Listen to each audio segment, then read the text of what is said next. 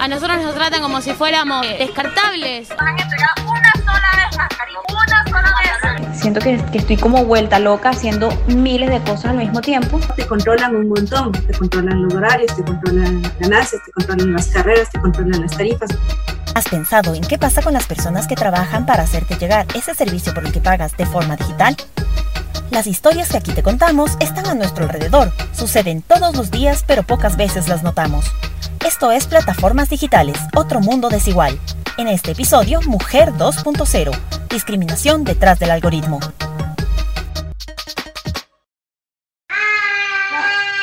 Esto, así es tener una llamada, o sea, como que él de fondo pegando gritos y eso, entonces a veces los clientes perciben eso como algo no profesional o como que este, nunca voy a hacer el trabajo porque soy mamá. Ariana Arjona es una de las más de 100 millones de personas que trabajan en plataformas digitales a nivel mundial. No lo hace a través de apps de delivery o movilidad. No, su trabajo es virtual, es decir, que ella lo realiza desde su casa a través de la Internet. Es otra modalidad de la economía digital o economía geek. Las personas deben cumplir con determinadas tareas que van desde identificación de imágenes, moderación de contenidos, transcripción de audios, traducción, redacción de textos, en fin, un sinnúmero de actividades que están esperando en la web. La tecnología está imitando las desigualdades de género que se ven en los espacios presenciales, pero esta vez de una manera tan silenciosa que no nos damos cuenta de esta realidad. Comencé a freelancear por, con plataformas porque me parecía que era como la opción más fácil y más segura, porque bueno, ya tú cuentas mensualmente con un sueldo que, bueno, que es seguro, pues.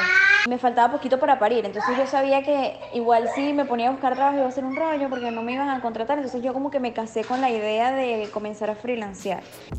Freelancear, un término que escucharemos mucho en el transcurso de este capítulo. En este nuevo modelo de negocio, las grandes plataformas como Workana, Upwork o Fiverr publican convocatorias abiertas a cualquier persona alrededor del mundo para trabajos puntuales. Les freelancers compiten a nivel global por los mejores clientes. Los principales inconvenientes que yo veo con las plataformas así es que quitan mucha comisión. Esas plataformas usualmente respaldan más al cliente que al proveedor de servicios. Al igual que en el caso de las aplicaciones de delivery, aquí tampoco existe un vínculo laboral directo entre el empleado, el cliente y la aplicación. Por eso se dice que las plataformas tercerizan el trabajo. Nivel de Workana, lo que más nos enorgullece a nosotros es la autonomía de los, profesionales. Hace 10 años atrás era casi inviable o, muy naif pensar de, por ejemplo, de alguien de una ciudad pequeña poder desarrollarse eh, profesionalmente eh, si no seguía una carrera de las tradicionales, tipo abogacía, contador o alguna de esas hoy es una realidad. Ese grado de autonomía que este tipo de plataformas le da a esos profesionales es motivo de orgullo, digamos, para, para, para quienes hacemos o quienes estamos empujando esta economía. Fernando Fornales, cofundador de Workana, y su discurso es el mismo que el de todas las plataformas que ofrecen trabajo para los freelancers. Conviértete en autónomo, emprende tu propio negocio, trabaja cuando quieras y donde quieras. Pero ¿hasta qué punto es realmente así? Ellos te evalúan tiempo de respuesta, las órdenes completadas, el tiempo de entrega y si respondes a todos los mensajes. Entonces cada ítem de estos te lo evalúan de, de, de 100 para abajo y cuando están menos de 90 entras en rojo y, y apareces menos en los buscadores.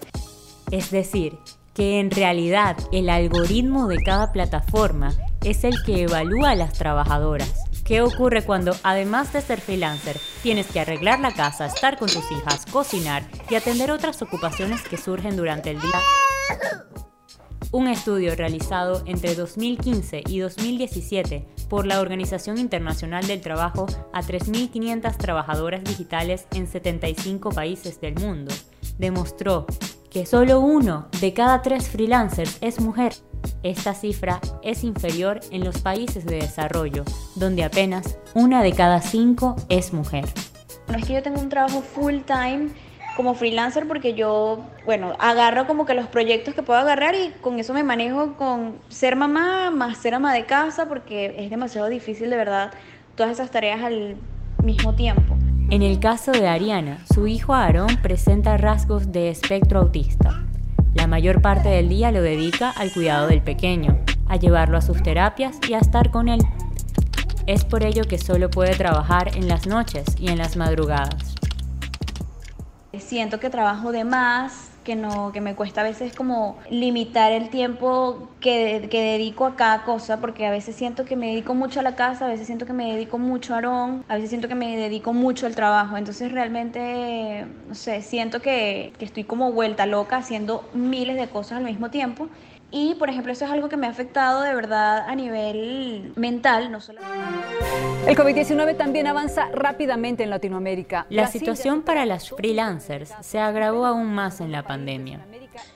Desde que empezó la, la, la educación virtual en el colegio y la cosa con, con la pandemia, metimos a las niñas en tareas dirigidas. O sea, de una vez buscamos esa opción porque porque, no sé, fue un caos. Pasamos de, de ser la maestra miel a ser tronchatoro en cuestión de segundos, entonces este, yo le dije a mi esposo, no podemos enseñarlas nosotros porque, porque no tenemos nada de pedagogía, o sea, y vamos a traumarlas, o sea, nos salimos de nuestras casillas de una vez y no, vamos a buscar a alguien que, que nos ayude con eso y las metimos en tareas dirigidas. María Gracia Carreño trabaja desde hace cuatro años en estas plataformas dedica más de 15 horas al día a esta labor.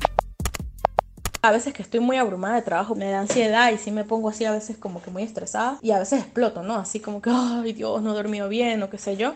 Y ya mis hijas me conocen, por lo menos la mayor es muy madura y se me acerca mamá, tranquila, descansa un rato. Y si se va la luz, ya la grande sabe cómo prender el inversor. Ellas entienden muy, muy, muy, muy bien mi trabajo. Tienen a su madre en casa, saben que no las puedo atender así todo el día, jugar con ellas, pero tampoco es que las ignoro. Otro de los desequilibrios en el trabajo del freelancer tiene que ver con el salario que perciben las mujeres. Ariane Renan y Anat Ben David dos investigadoras sobre el tema encontraron que las mujeres reciben un 37% menos de salario que los hombres, a pesar de que muchas veces ellas cumplen con más horas de trabajo y obtienen mejores calificaciones en los clientes. Una vez más, la culpa es del algoritmo que las discrimina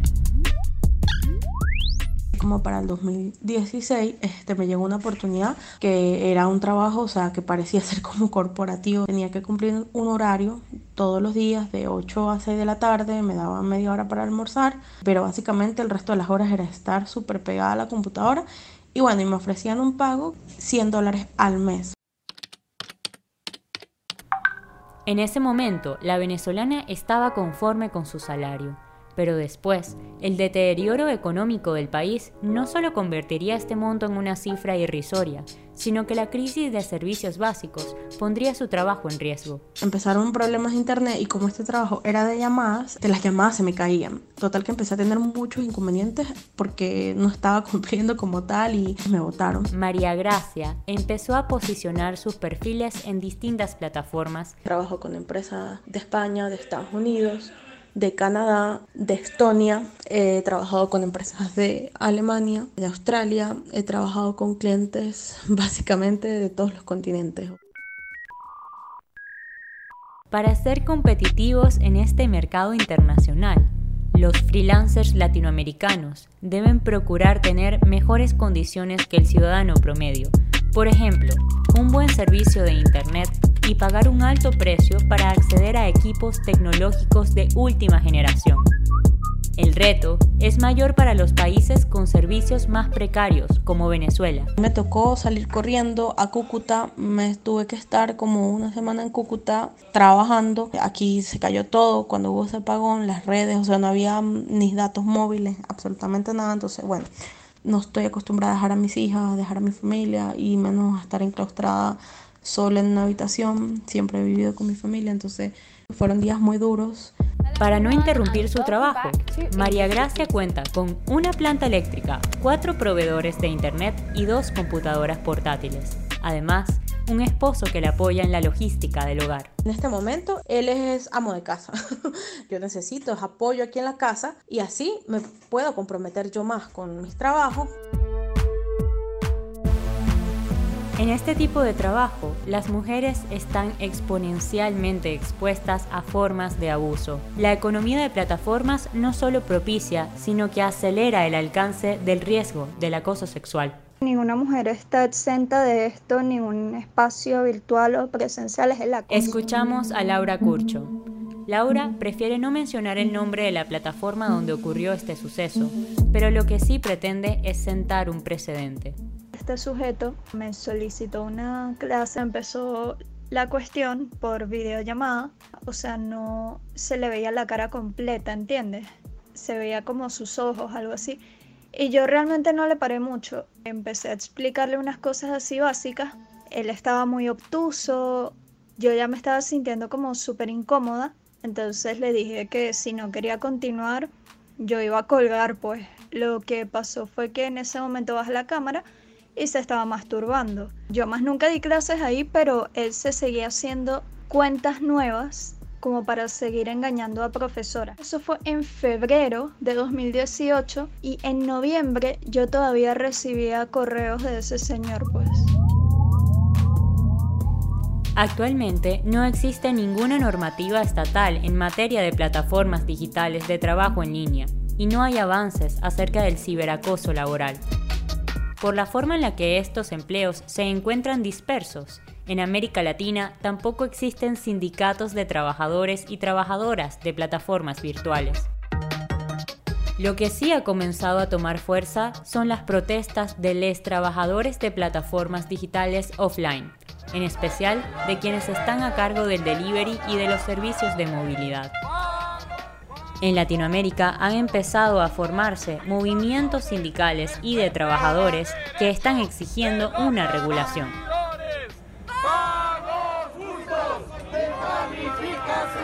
La equipa que realizó este podcast incluye a Ingrid Cova, Rosa Elena Vallejo, Gabriela Montero, Isabela Reimí, María Fernanda Almeida y Karen Sofía Rodríguez. Con la mentoría de Susana Peláez. Agradecemos a las mujeres que compartieron sus historias con nosotras y a los profesionales con quienes conversamos para escribir este podcast. Las ilustraciones son del artista Oda. Esta historia nació en la Mediatón Resonar organizada por Chicas Poderosas y la UNESCO, con el apoyo de Google News Initiative. Para escuchar todas las historias sonoras creadas de forma colaborativa e interdisciplinaria por mujeres y personas no binarias de Bolivia, Colombia, Ecuador y Venezuela, visita chicaspoderosas.org slash historias resonar.